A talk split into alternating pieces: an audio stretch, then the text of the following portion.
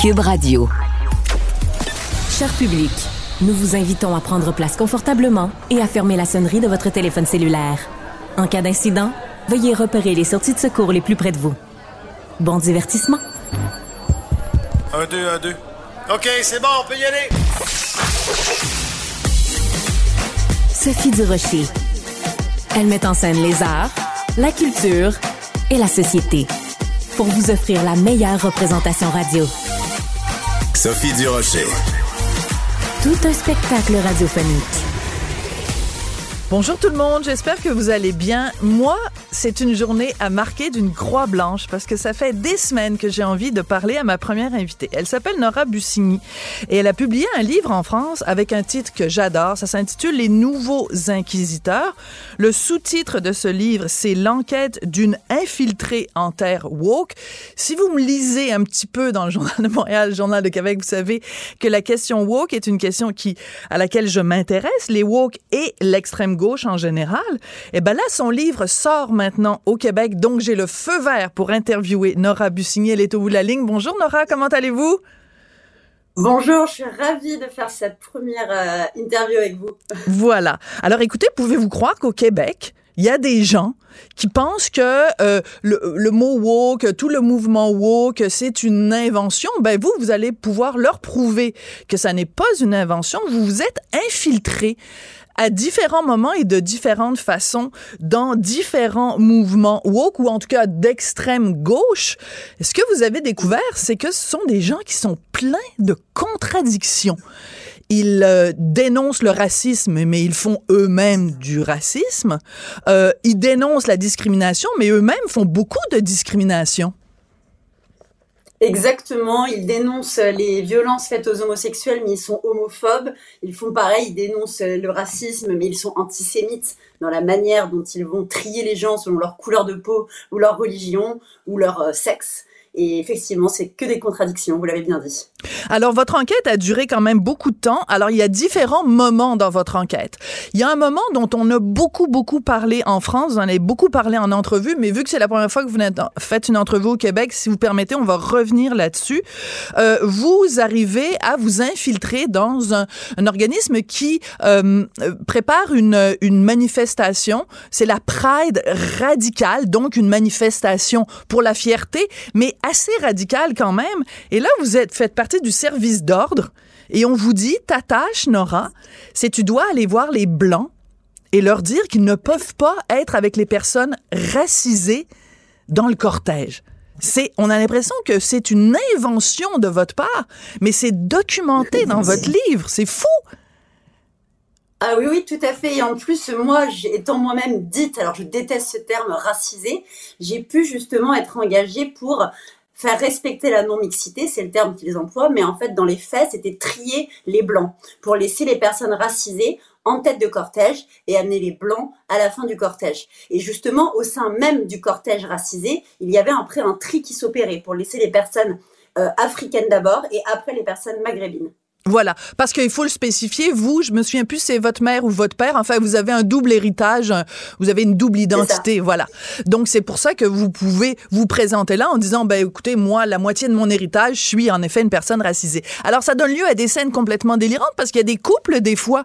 Euh, ça peut être un homme blanc qui est marié ou qui a un conjoint qui est une femme noire. Donc on lui dit, mais non, tu peux même pas rester avec ta conjointe. Donc en fait, on fait du racisme anti-blanc et même du racisme anti-noir parce qu'on dit à cette femme noire ben tu peux pas rester avec ton mari parce qu'il est blanc. Mais c'est on marche sur la tête Nora là.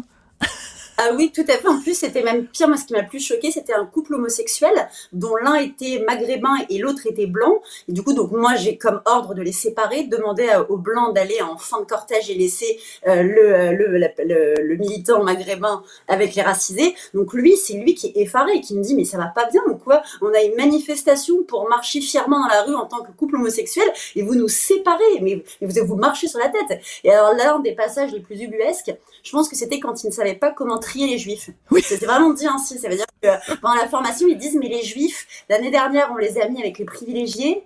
Qu'est-ce qu'on fait? On les met avec les blancs, on les met avec les racisés? Voilà, on les met avec les racisés cette année. C'était vraiment une hésitation de leurs parents. Voilà. Alors, il y a plein de trucs. À un moment donné aussi, vous allez à une autre manifestation. Cette fois-ci, c'est une manifestation où, excusez-moi, c'est soit une manifestation ou un rassemblement, je me souviens plus, contre la police, où on dit la police tue, c'est absolument épouvantable. Oh oui. Mais de la même façon, on dit le seul bon flic, c'est un flic mort. Exactement. Attendez, les phrases qui étaient dites. Alors, mais, mais on lit ça, Nora, mais on se dit, mais c'est un film, c'est surréaliste, là. Ils se rendent pas compte qu'ils se contredisent? Jamais. Jamais. Le pire, ça a été dans une manifestation euh, euh, dans une ville de province qui s'appelle Dijon, en France, qui était interdite aux hommes euh, cisgenres hétérosexuels, donc des personnes qui sont pas trans hommes. Et là, je vois débarquer un groupe de mecs euh, avec des tatouages, des, t-shirts anti-police qui avaient juste envie de taguer euh, et de détruire euh, autour de nous. Et alors moi, je leur dis aux organisatrices, mais qu'est-ce que vous faites? Normalement, c'est pas une manifestation qui est interdite aux hommes. Et elles me disent, bah oui, mais on peut pas présumer de leur genre, ça peut être violent, peut-être de les mégenrer. du coup, ils sont restés, ils ont fait que taguer des, des trucs anti-flics tout le long ce serait ce serait violent de les mégenrer. Alors ce qui est absolument formidable, c'est que vous parlez de tout ce vocabulaire là. Alors l'intersectionnalité, invisibiliser, euh, les micro-agressions, euh, l'écoféminisme et tout ça, tous ces termes là qui appartiennent quand même à une une ultra minorité, mais ce que vous démontrez aussi dans votre livre, c'est à quel point ce vocabulaire là qui est marginal est devenu en fait, comme on dit en anglais, mainstream, c'est-à-dire qu'il est accepté par les institutions, intégré par les médias de masse. Donc, ce qui est normalement euh, euh, euh, réservé à l'extrême gauche s'est infiltré en fait un petit peu partout. Exactement, en fait, cela vient beaucoup d'Instagram. On a beaucoup de militantes influenceuses, en tout cas en France, qui sont très présentes sur les réseaux sociaux, qui sont suivies par 100 000, 200 000, 1 million euh, d'abonnés. Et en fait, c'est elles qui sont généralement euh, interviewées euh, par certains médias, qui vont faire beaucoup de conférences et qui vont avoir justement une, place énorme dans le discours et qui emploient des termes comme celui que vous avez justement cité, ceux que vous avez cités tout à l'heure. Oui. Alors, à un moment donné, vous infiltrez parce que, bon, vous êtes un peu déguisé vous avez des cheveux roses, des piercings, enfin pour pour avoir l'air d'une woke ou enfin d'une militante d'extrême gauche. Et à un moment donné, vous allez à une réunion et on n'arrête pas de, taper sur la laïcité. À un moment donné, quelqu'un la ah laïcité, la laïcité n'est jamais du côté des femmes. Mais il y a personne qui dit ben la religion n'est jamais du côté des femmes. Il y a personne qui dit toutes les religions sont sexistes, toutes les religions sont misogynes. Non, c'est la laïcité qui est pointée du doigt. C'est fou quand même. Exactement. Ah, bien sûr, parce qu'il y a une grosse part de militants qui sont euh, musulmans et également de militants qui ont très peur, alors là plus que tout, de faire de l'islamophobie. À un point tel que justement, nous malheureusement, euh, quand on, j'ai une, une militante qui m'a montré des conversations qu'elle avait eues avec d'autres militantes, des colleuses qui font des collages et qui leur parlaient de Samuel Paty et qui parlait justement à Samuel Paty qui est un professeur qui a été euh, assassiné, voilà, en France et elles avaient très peur, elles n'étaient euh, focus que sur la question de l'islamophobie justement et pas autre chose. Et c'est ce qu'on retrouve aussi sur les questions d'antisémitisme. Par Pour avoir peur de froisser des militants qui sont euh, de confession musulmane et qui ne seraient peut-être pas du tout froissés, on a, dans le doute, on ne préfère pas en parler. Donc, on ne parle pas de religion. La religion, il n'y a pas de problème. Par contre, la laïcité est euh, problématique. Alors, donc, euh, euh, moi, j'ai lu votre livre, évidemment, de, de bord en bord, et je me suis jamais autant servi d'un crayon. Alors, vous pouvez en témoigner. Là, je veux dire, votre, mais j'entourais ah, en me disant, mais c'est, mais vraiment, c'est absolument hallucinant. Alors, la seule fois où on parle de gens qui sont transphobes, c'est des catholiques. Alors qu'on a vu, nous, récemment, ici au Québec, euh, des manifestations, des gens qui manifestaient contre euh, l'éducation à la, euh, aux, personnes transgenres, ben, il y avait énormément de femmes voilées, mais ça évidemment faut pas en parler. Donc je vois que le, en France il y a le même problème. vous parlez à un moment donné dans votre livre de la pureté militante. Et je vous ah. adore parce que c'est une expression que je vais vous voler. Je vous l'annonce, Nora. je vais utiliser ça dans mes chroniques. C'est quoi la pureté militante? La pureté militante, c'est pour moi la raison pour laquelle je reste optimisme, optimiste sur le wokisme. Parce qu'en fait, je suis intimement persuadée, pour les avoir côtoyés pendant un an, qu'ils vont s'entre-dévorer. Puisqu'ils sont constamment dans une recherche de pureté. Et ça va, euh, au fur et à mesure, au point de canceller les autres. Tu, es, tu es trop blanche, tu es trop hétérosexuel, tu es trop cisgenre, tu es trop euh, athée. Euh, tout ce qui va avec devient toujours une manière de dire, eh ben, tu n'as pas ta place dans le débat. Et nous, par exemple, on nous faisait énumérer nos privilèges et nos oppressions pour pouvoir, par exemple, échanger dans des groupes de discussion. Euh, et l'idée, c'est toujours de se déconstruire. Et au fur et à mesure, on met toujours le privilégié ou l'oppressé de quelqu'un. Et c'est ça le problème aujourd'hui, c'est cette recherche d'une pureté militante qui font qu'il et elle n'arrivent pas du tout à s'entendre. Oui, la révolution va dévorer ses enfants, c'est une phrase quand même assez célèbre. Euh, vous racontez dans ce livre, donc à un moment donné, vous décidez d'appeler euh, un psy parce que vous vous doutez quand même que vous allez avoir envie d'échanger sur euh, parce que vous avez fait de la dissociation. Hein. il y a eu la Nora que vous êtes et puis le personnage que vous vous êtes créé pour infiltrer le mouvement woke. Et euh, vous parlez beaucoup de l'après. Vous avez très peur de ce qui va se passer après la sortie de votre livre que je remonte en encore une fois à l'écran. Euh, comment ça se passe pour vous depuis la sortie euh, de ce livre? Est-ce que c'est aussi grave que vous l'envisagiez? Ben, ça a même été pire parce que naïvement, comme vous le dites, ben moi je pense avoir été un petit peu, euh, avoir cru jusqu'au bout parce que j'ai quand même assisté à énormément de conférences, de podcasts, de militantes qui luttent contre le cyberharcèlement, contre les violences faites aux femmes. Et à partir du moment où le livre est sorti, où les bonnes feuilles donc euh, sont sorties dans, dans un média, euh, j'ai été victime d'un cyberharcèlement massif. J'ai eu des menaces, ce qui fait qu'avec mes éditeurs, on a dû ne pas pouvoir faire des rencontres en librairie que l'on souhaitait faire parce qu'on avait des menaces pour ces rencontres-là. J'ai pas pu communiquer sur les déplacements que je faisais au début. J'ai reçu tellement de, vagues de haine que euh, ça a été. J'ai eu mes employeurs qui ont dû, euh, qui sont des médias, qui ont dû témoigner pour dire que là c'était beaucoup trop ce que je recevais. Ok, je veux juste préciser. Donc, le cyberharcèlement, harcèlement, c'est pas bien. Mais cyberharceler quelqu'un qui a infiltré le mouvement, ça c'est bien. Parce que là, vous êtes passé du côté obscur de la force. Alors, s'en prendre à une femme et la traiter de tous les noms, c'est pas bien. Mais traiter Nora Bussigny de tous les noms, ça c'est bien. Menacer une femme si elle est racisée, transgenre, euh, ceci, cela, c'est pas bien. Mais harceler Nora Bussigny, c'est bien. Encore une fois, c'est surréaliste. Oui, tout à fait. Encore une fois, ça prouve qu'il y a tout à fait des. C'est un ensemble de contradictions qui animent ces luttes militantes. Écoutez, je suis très contente de vous avoir parlé, Nora Bussigny. J'espère que beaucoup de gens qui disent non, non, non, c'est un terme qui est trop galvaudé, et puis la réalité, enfin, c'est, c'est, une, une, une lubie là dans la tête des chroniqueurs de droite. Mais non, ça n'existe pas, ce mouvement-là. Euh, c'est pas, c'est, c'est, tout ça est une exagération, mais j'invite tous ces gens-là, et en particulier peut-être ma collègue euh, Marie-Louise Arsenault, qui officie à Radio-Canada, à lire votre livre, et peut-être qu'elle va vous interviewer, qui sait, les les nouveaux inquisiteurs, Nora Bussigny, euh, la pureté militante. C'est sûr que je vous vole l'expression. Merci beaucoup de nous avoir parlé. Merci beaucoup, j'étais ravie. Culture et société.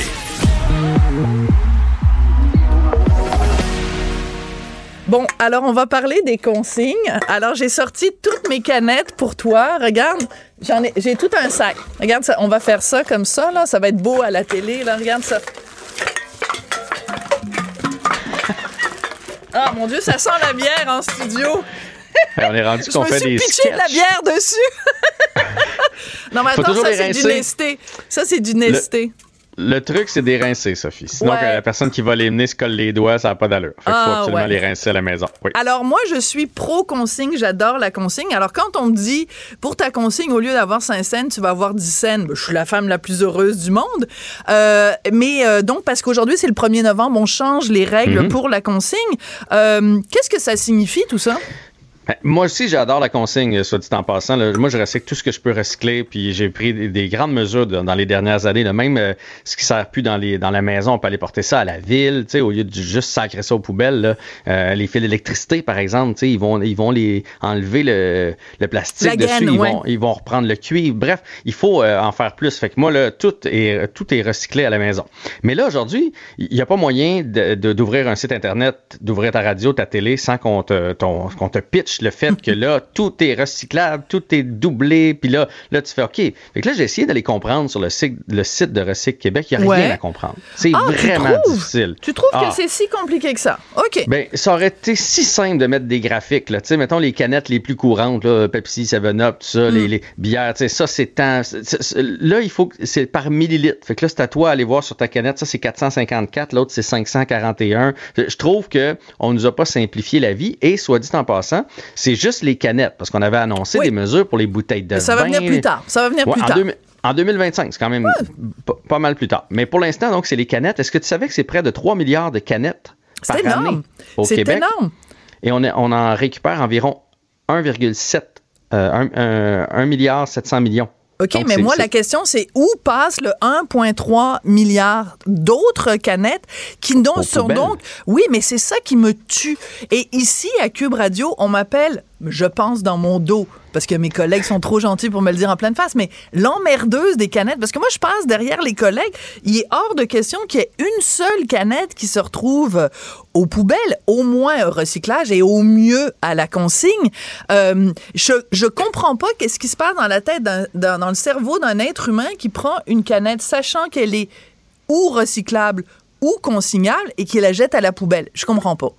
Non, moi non plus. Puis moi, je suis de même à la maison. Là. Moi, ben si je passe dans une poubelle, une bouteille de Gatorade ou un rouleau de papier de ben toilette, là, je fais, ça fait dans la poubelle, ça, au recyclage. Merci. Non, non, je suis, je suis gossant de même. Mais tout ça pour dire que euh, aujourd'hui, j'avais envie de parler de la consigne parce que je me dis, est-ce que ça prend. Est-ce que 10 cents va changer quelque chose au lieu de 5 sous? moi, je le fais pas.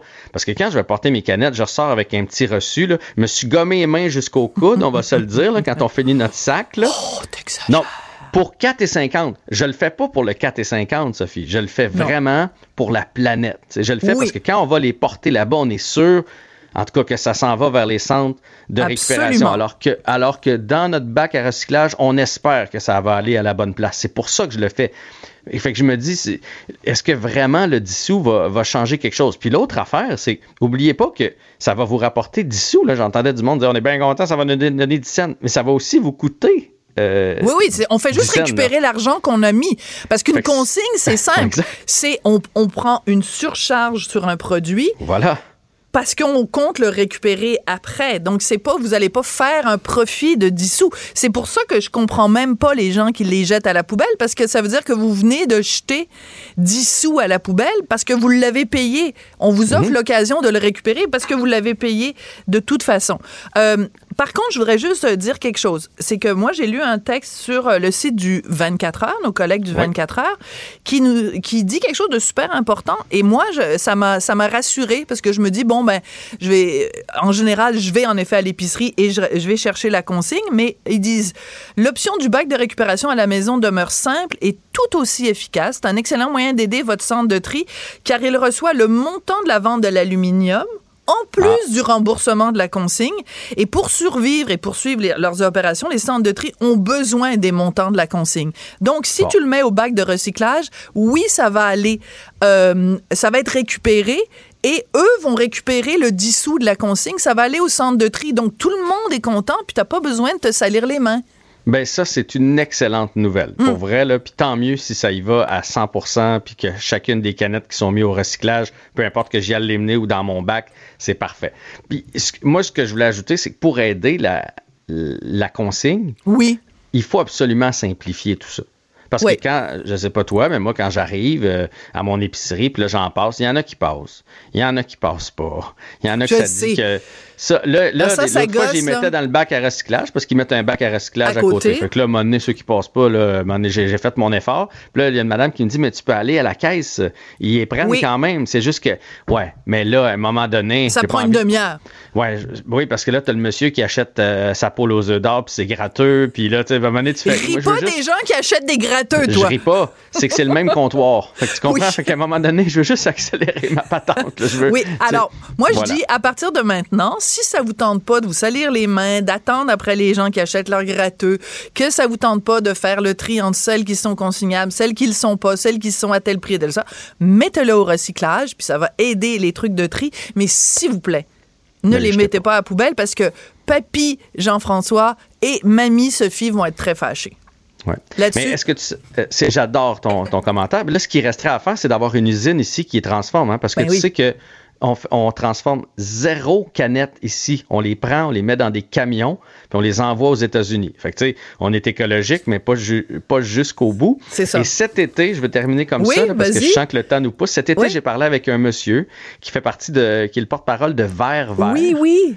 Et euh, ça, il y a ça dans chaque municipalité ou presque. Moi, maintenant, je vais tout porter mes bouteilles de vin là. Mais euh, mettons, on fait une sauce euh, tomate, puis on a des bouteilles en, en vitre. On peut aller porter ça là.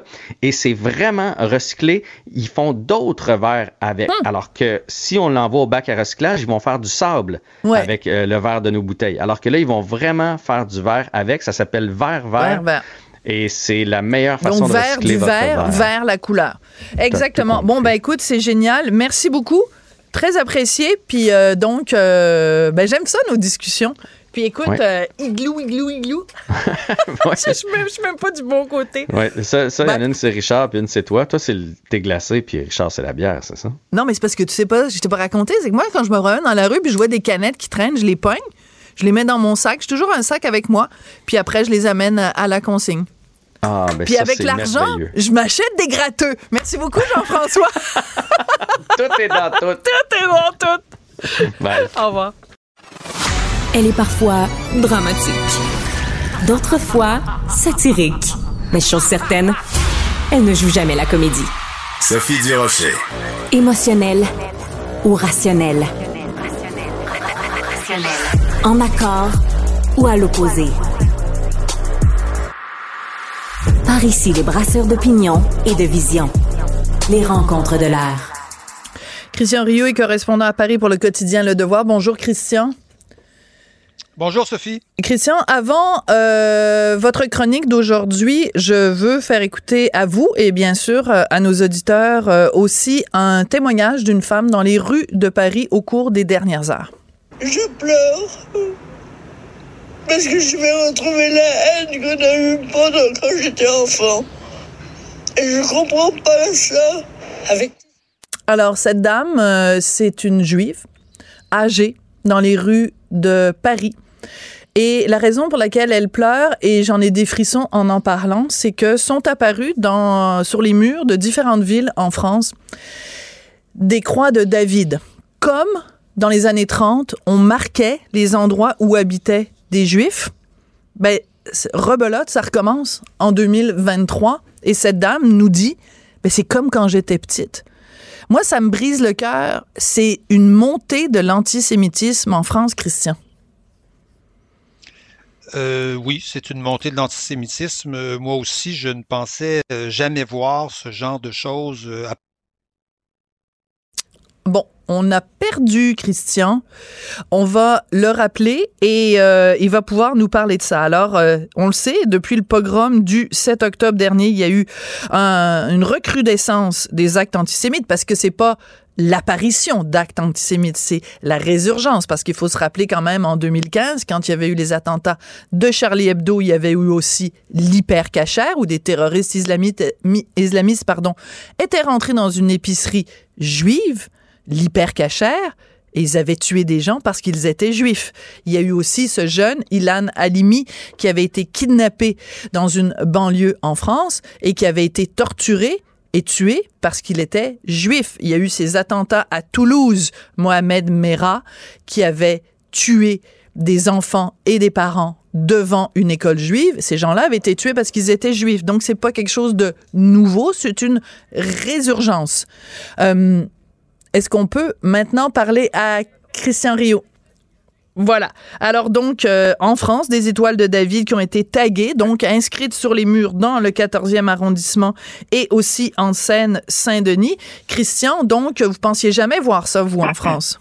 C'est des choses que je ne pensais jamais voir de, de ma vie en France. C'est des choses qu'on voit dans des films, hein, qu'on écoute dans des dans des vieux films français des années euh, des années 50, euh, des croix gammées en Seine-Saint-Denis, euh, des, des, des, des, des, des, des, étoiles de David taguées à Aubervilliers dans le 14e arrondissement, à Saint-Ouen, 850 incidents antisémites en France, une espèce d'explosion.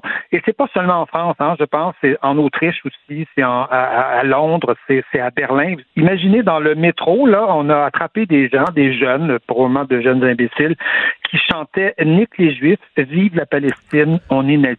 Oui, alors on va l'écouter parce qu'on a un extrait de ça. On a un ben, extrait de ça, donc parce qu'il y a des jeunes qui ont été qui ont trouvé ça tellement drôle qu'ils ont décidé de propager ça en plus sur les médias sociaux. On va écouter ça. Nique les juifs et nique la merde Nique les juifs et nique la merde Vive la Palestine, ouais ouais Vive la Palestine, ouais ouais Nique les juifs et les grands-mères Nique les juifs et les grands-mères On est des nazis, on est fiers Un jour. Alors, nique les juifs, nique les grands-mères, on est des nazis et on est fiers. Je, je, j'ai envie de pleurer. Oui, je pense que vous, avez vous avez raison, mais euh, je pense qu'il il faut comprendre l'ambiance qui est en train de se de se développer et c'est peut-être pas terminé, euh, je, je, disais en France, mais aussi en Europe, hein, Autriche, mm. Londres, Berlin. On, voit le même genre de choses où euh, on, assiste, je dirais, à une espèce de, de, libération de la parole euh, qui, est, qui, est, qui, est, fascinante. Par exemple, sur France Inter, euh, cette semaine, on a entendu un humoriste, un pseudo-humoriste, Guillaume Muris, qui euh, traitait Netanyahou de nazi sans prépuce. Je sais, c'est scandaleux. De nazi circoncis. Oui, de alors circoncis, comme comme si Netanyahou était un nazi et comme si on pouvait comparer euh, Netanyahou à, à, Hitler. Hein, vous savez, un, un, un, athlète français qui a été dans l'équipe de France euh, a, a tweeté la même chose. Adolf Hitler, c'est un enfant à côté de Netanyahou.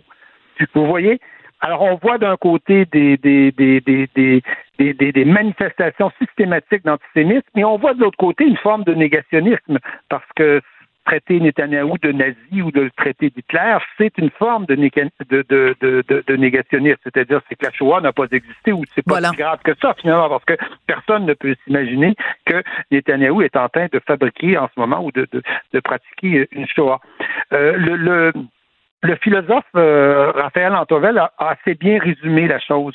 Il a dit la catastrophe du 7 octobre aurait dû provoquer, vous savez, le, massacre absolument abominable, les enfants égorgés, aurait dû provoquer un mouvement de solidarité envers les Juifs. Tout au contraire, il a libéré une haine mondiale en lui montrant qu'on pouvait passer à l'acte. Hmm. Et c'est à ça qu'on est en train d'assister. En tout cas, on peut se poser la question, se demander où, jusqu'où ça va aller. Et je pense que ça nous éclaire beaucoup sur sur l'espèce d'aveuglement qui a probablement, qui a certainement été le, celui de nos sociétés, qui a été le, nôtre, pas de tous, parce que des gens l'ont vu, euh, euh, depuis, depuis certainement une vingtaine d'années. C'est-à-dire qu'on voit aujourd'hui euh, se développer un nouvel antisémitisme il n'est pas si nouveau que ça parce qu'il y a des gens qui, il y a 20 ans qui l'ont, qui nous ont alertés, qui nous ont dit qu'il allait. Nommez-le, nommez-le, Christian, ce ben, nouvel antisémitisme. c'est un antisémitisme qui se développe sur le terreau essentiel, je dirais, du monde arabo-musulman. Après 1945, hein, dans nos pays, partout, euh, on a critiqué l'antisémitisme. Hein. Dans les années 70, la grande série de, films de, de, Jacques Lanzmann sur Shoah, qui dure à peu près 20 heures. Euh, qui dure 20 heures, où on voit toute l'horreur de ça. Donc, nos sociétés, je dirais, sont passées à travers une sorte de, de je ne sais pas comment l'appeler, de désinfectant, ou en tout cas d'autocritique sur cette question-là, absolument fondamentale, mais toutes les sociétés je, vous le dis, Sophie, non pas, ne sont pas passées à travers ça. Et le monde arabo-musulman, notamment, n'est pas passé à travers cette, cette critique. Et au contraire, c'est toujours retrouvé un peu en rivalité à cause évidemment de la conjoncture euh, politique et de, de, de, ces pays, un peu en rivalité avec le monde, le monde juif, essayant dans le fond de dire, ben, écoutez, eux ont eu la Shoah, lui, nous on a eu la Nakba, on a eu, on, a eu, on a eu aussi pays, une espèce de concurrence dans le fond, dans le fond des souffrances, et on sait aujourd'hui, par exemple, que écoutez, euh, lisez, euh, lisez le chroniqueur Kamel Daoud, l'écrivain Kamel Daoud qui est ben en Algérie, qui vous raconte, qui vous raconte comment à l'école, à chaque année, on lui apprenait l'antisémitisme. Oui, et non seulement ça, mais j'ai fait, j'ai fait une entrevue euh, récemment avec euh, Omar Youssef, qui est un, un Syrien maintenant habitant en France et parlant un excellent français, qui nous a raconté à quel point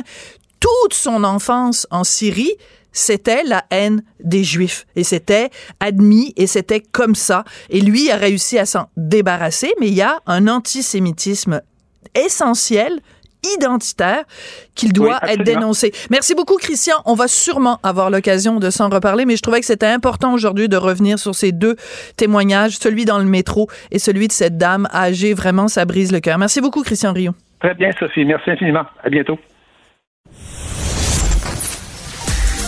Sophie Durocher. Divertissante.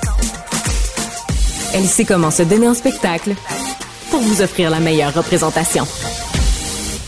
Bon, moi j'adore le cinéma. Dans la vie, euh, c'est vraiment un médium euh, euh, extrêmement important, en particulier les documentaires. Ça nous ouvre les yeux sur toutes sortes de réalités. Donc quand j'ai vu qu'il y aurait à Montréal plusieurs films sur la situation à Gaza ou en solidarité avec Gaza, je me suis dit, bon ben oui, bien sûr, allons-y, c'est important qu'on puisse témoigner de la réalité palestinienne, qu'il y ait des documentaires, qu'on brasse des idées. Mais j'ai un petit peu déchanté, mes très chers amis et très chers auditeurs, quand j'ai vu le titre qui était donné à ce, ces différents visionnements de films qui vont avoir lieu dans différents, c'est déjà commencé, hein, dans différents cinémas, ici même à Montréal. Le titre de cet événement, c'est Du fleuve à la mer. Du fleuve à la mer, c'est ce que les gens du Hamas disent pour justifier l'éradication de l'État d'Israël la négation du droit à Israël d'exister et donc la justification de l'extermination des Juifs en Israël. Ça, ça me pose un problème. On va en parler avec Etta Youdin, qui est vice-présidente pour le Québec du Centre consultatif des relations juives et israéliennes. Madame Youdin, quand vous avez vu le titre de cet événement, Du fleuve à la mer, quelle a été votre réaction? Regarde, euh, ça me choque plus. C'est, le même chant qu'on entend dans la rue, euh, le même chant qu'on a entendu, entendu euh, le jour après le massacre du 7 octobre en Israël. On a entendu dans la rue du fleuve à la mer avec les gens qui distribuaient des bonbons justement pour fêter le massacre. du fleuve à la mer, ça veut dire quelque chose. Ça veut dire tout le territoire entre le fleuve et la mer, qui sont effectivement les deux frontières d'Israël, euh, de les vider de tous les juifs. Alors on, se pose la question, qu'est-ce qui va se passer avec tous ces juifs? Même pas seulement les juifs, mais les citoyens d'Israël, juifs, euh, musulmans, chrétiens, druzes, bédouins, ben oui, alors c'est important de, de, donner une petite leçon de géographie aux gens qui ont euh, organisé cet événement-là. Leçon de géographie également pour les gens qui se promènent dans les rues de Montréal en criant et en hurlant du fleuve à la mer sans avoir aucune idée de ce que ça signifie. Donc, regardez une carte de la région. Le fleuve dont on parle, c'est le fleuve du Jourdain et la mer, c'est la mer Méditerranée. Alors, quand on dit du fleuve à la mer, c'est que vous prenez un rouleau compresseur et que vous exterminez tout ce qu'il y a là et vous le donnez aux Palestiniens. D'accord, créons un État palestinien, mais dire du fleuve à la mer, ça signifie on ne veut plus qu'Israël existe. C'est ça que ça signifie. Et moi, quand je vois des gens à Montréal qui vont aller voir des films et que ça va être du fleuve à la mer, surtout qu'il y a un sous-titre en plus, ça dit du fleuve à la mer, la Palestine sera libre. Mais libre de quoi? Libre de qui? Libre des Juifs? Comment on peut donner ce nom-là à un événement? Excusez-moi, Youdine, mais je, suis scandalisée. Ah non, ça va, je suis scandalée avec vous. Regarde, on, veut toujours euh, moi, je rêve de voir la paix dans cette région. Je, je, rêve de voir la paix non seulement pour les citoyens d'Israël, mais pour les Palestiniens aussi. Euh, il y a assez de, de conflits, de, de violences, de, euh, de victimes innocentes, euh, mais euh, de, de fêter cette notion euh, euh, du fleuve, du du, de la mer, du fleuve à la mer, euh, c'est vraiment, euh, ça, ça nous envoie un message et pour pour les Juifs autour du monde, on, on, entend ça, on comprend très bien ce que ça veut dire. Ça va d'habitude de main en main avec euh, longue vie à l'intifada, euh, globaliser l'intifada, qui est euh, aussi une appel à la violence globale contre contre les Juifs, non seulement contre l'État d'Israël. Alors, j'aurais aimé voir beaucoup d'événements du soutien pour le peuple palestinien appelant à euh, au Hamas de, de, de laisser tomber leurs armes et d'arrêter leur, euh, leur terreur euh, contre non seulement les citoyens d'Israël, mais les citoyens, le peuple palestinien aussi. Mais c'est pas ce qu'on, pas ce qu'on voit, c'est pas ce qu'on, pas ce qu'on entend euh, dans la rue ou dans le cinéma et c'est dommage parce que tout le monde mérite la paix. Oui. Euh, vous avez sûrement vu cette déclaration qui fait beaucoup, beaucoup, beaucoup jaser aujourd'hui. Ça a fait le tour du monde. Euh, c'est un monsieur qui s'appelle Ghazi Hamad et qui est responsable du bureau politique du Hamas. Et il a donné une entrevue à une journaliste et il dit, ben écoutez, un 7 octobre, il va y en avoir un et un autre et un autre. Il va y avoir un million de 7 octobre et elle lui demande et lui dit et il dit jusqu'à temps que euh, on mette fin à l'occupation. Donc la journaliste lui demande vous, voulez parler de l'occupation de Gaza? Et il dit non, l'occupation par Israël, l'occupation du, du territoire d'Israël, du fleuve à la mer. Donc le Hamas promet qu'il va y avoir d'autres événements comme le 7 octobre tant qu'il y aura un seul juif sur le territoire entre le fleuve et la mer. Comment vous réagissez à cette déclaration-là, Etayoudine?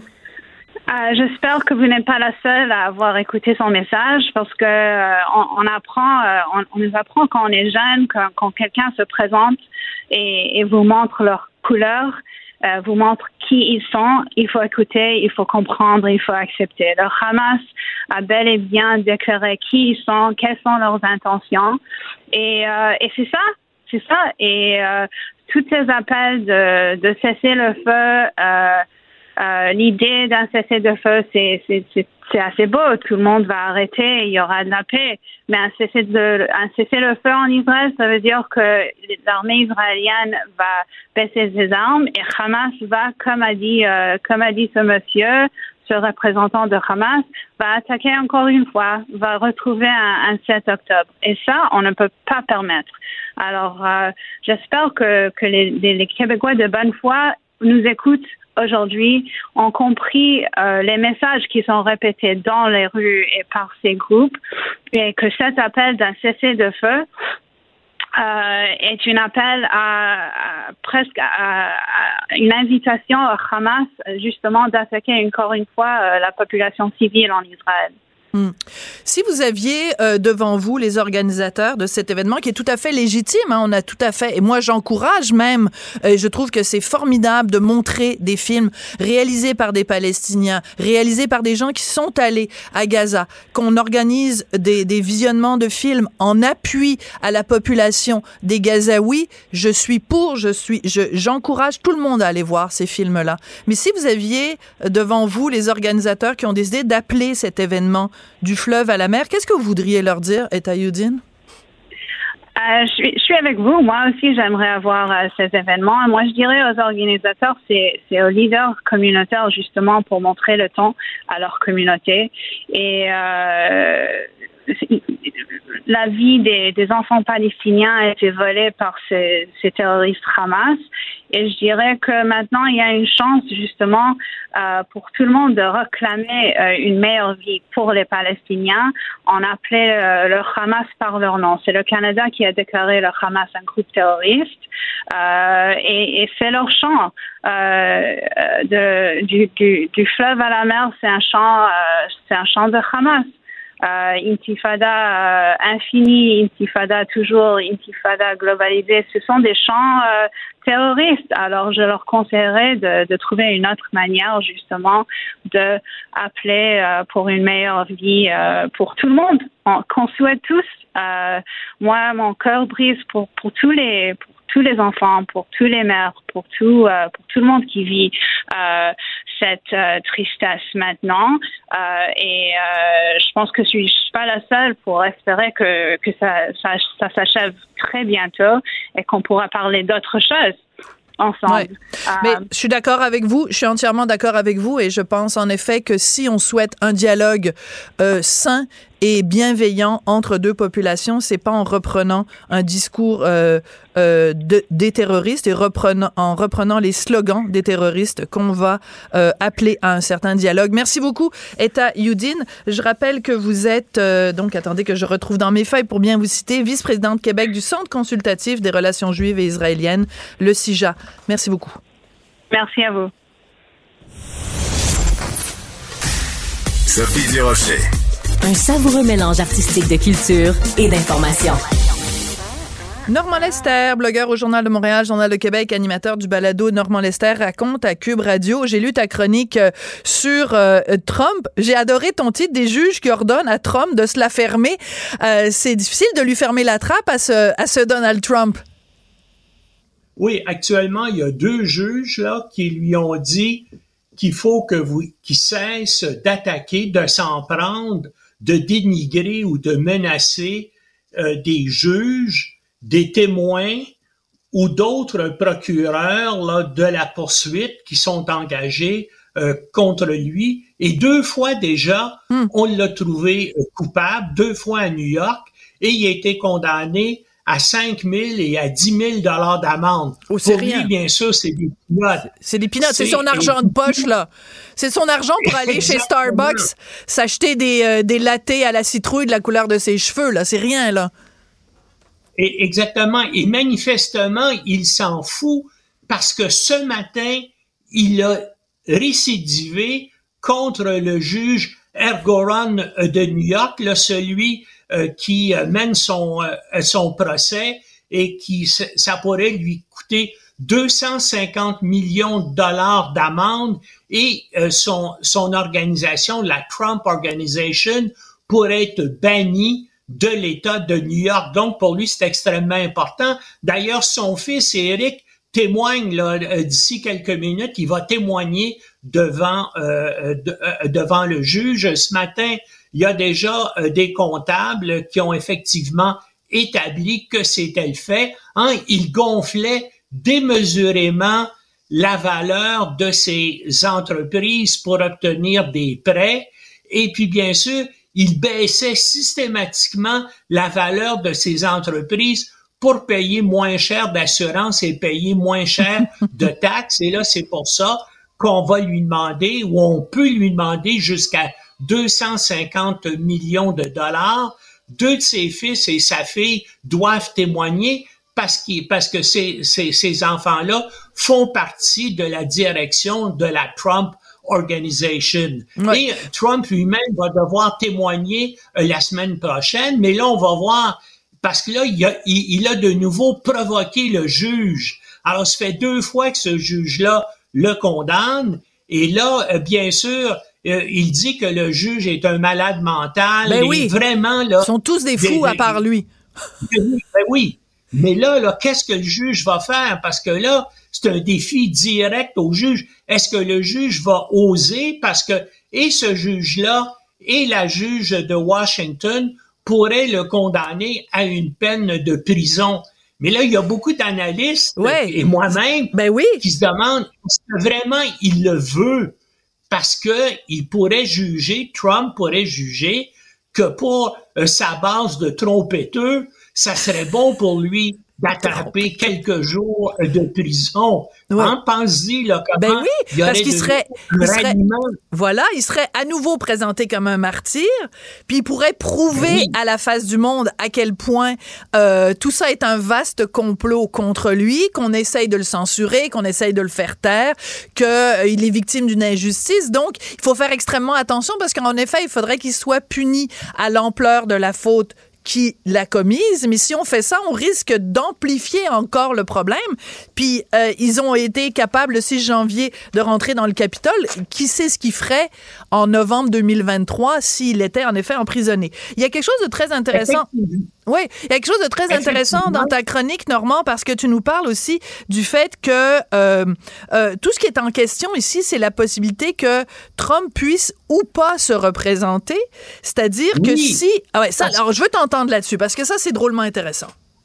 Oui, parce qu'actuellement, il y a une cause qui est engagée dans l'État du Colorado qui dit que Trump n'a pas le droit de se présenter aux élections présidentielles de 2024 parce que ça irait contre le 14e amendement de la Constitution des États-Unis. C'est un amendement qui a été adopté au lendemain de la guerre de sécession qui empêche des gens qui ont tenté de renverser le gouvernement des États-Unis de d'exercer des fonctions ben fédérales. C'est un peu logique quand même, ben, Normand. Ben oui. Donc, si, si on prouve... Voilà, ben, c'est ça. Alors, ce serait quand même assez hallucinant de se dire, ben, t'as essayé, tu as essayé de renverser le gouvernement démocratique, t'as pas ta place au gouvernement. Je veux dire, ça, c'est logique. Mais... Non, la preuve, la preuve est facile à faire parce que pendant des semaines avant le 6 janvier 2020, il a lancé un appel à ses partisans pour venir à Washington. Et à Washington même, devant la Maison Blanche, il a ensuite demandé à ses partisans de marcher sur le Capitole pour empêcher le Congrès et le, son vice-président Mike Pence de confirmer l'élection de Biden. Un coup et bien sûr, ça a créé des violences qui ont duré des heures et même si à la Maison Blanche, tout le monde lui disait il faut arrêter ça, même ses enfants, même son, ses conseillers lui disaient fallait, il a laissé durer l'insurrection pendant des, pendant des heures. Et c'est seulement lorsqu'il a vu que son coup d'État ne pouvait pas réussir qu'il a finalement fait un appel, ben tu l'as, tu l'as entendu ben comme oui. moi, un appel assez neutre là, pour dire OK les gars, arrêtez pour l'instant, hein, c'est à peu près c'est à peu près ça qu'il a dit. Alors donc il n'y a aucun doute qu'il a mené l'insurrection et là on va voir mais là évidemment ça fait peur à Trump et à ses partisans parce qu'à cinq reprises Trump et des, et, et des politiciens en sa faveur au Colorado ont essayé de bloquer cette, cette poursuite-là, de, cette poursuite-là devant le tribunal, et puis ils n'ont pas réussi. Et c'est la même chose qui se passe aussi dans deux autres États, au Minnesota et, et au Michigan. Et si, bien sûr, Trump gagne dans un certain nombre d'États, eh bien, ça pourrait vraiment l'empêcher là d'avoir les votes au collège électoral voilà. nécessaires pour devenir président des États-Unis. Donc, c'est une chose. C'est crucial en ce moment. Donc, de près, il y a ça. Puis est-ce qu'on va le mettre en prison et est-ce qu'il veut aller en prison? Oui, oui, c'est ça. Est-ce qu'on veut qu'il aille en prison? Parce que peut-être que c'est si. Il faut pas lui donner ce qu'il veut, il faut pas lui donner ce qu'il veut. Absolument. Toujours passionnant. Merci beaucoup, Normand Lester. Et euh, ben, on va continuer à te lire euh, ce sujet. On est vraiment suspendu aux lèvres. C'est passionnant ce qui se passe en ce moment. Merci beaucoup, Normand. C'est comme ça que se termine l'émission. Merci beaucoup à Audrey Robitaille et Marianne Bessette à la recherche et Philippe Séguin à la mise en onde de la réalisation. Bon, ben moi, je m'en vais à la consigne avec mes canettes. Au revoir, les amis. Cube Radio.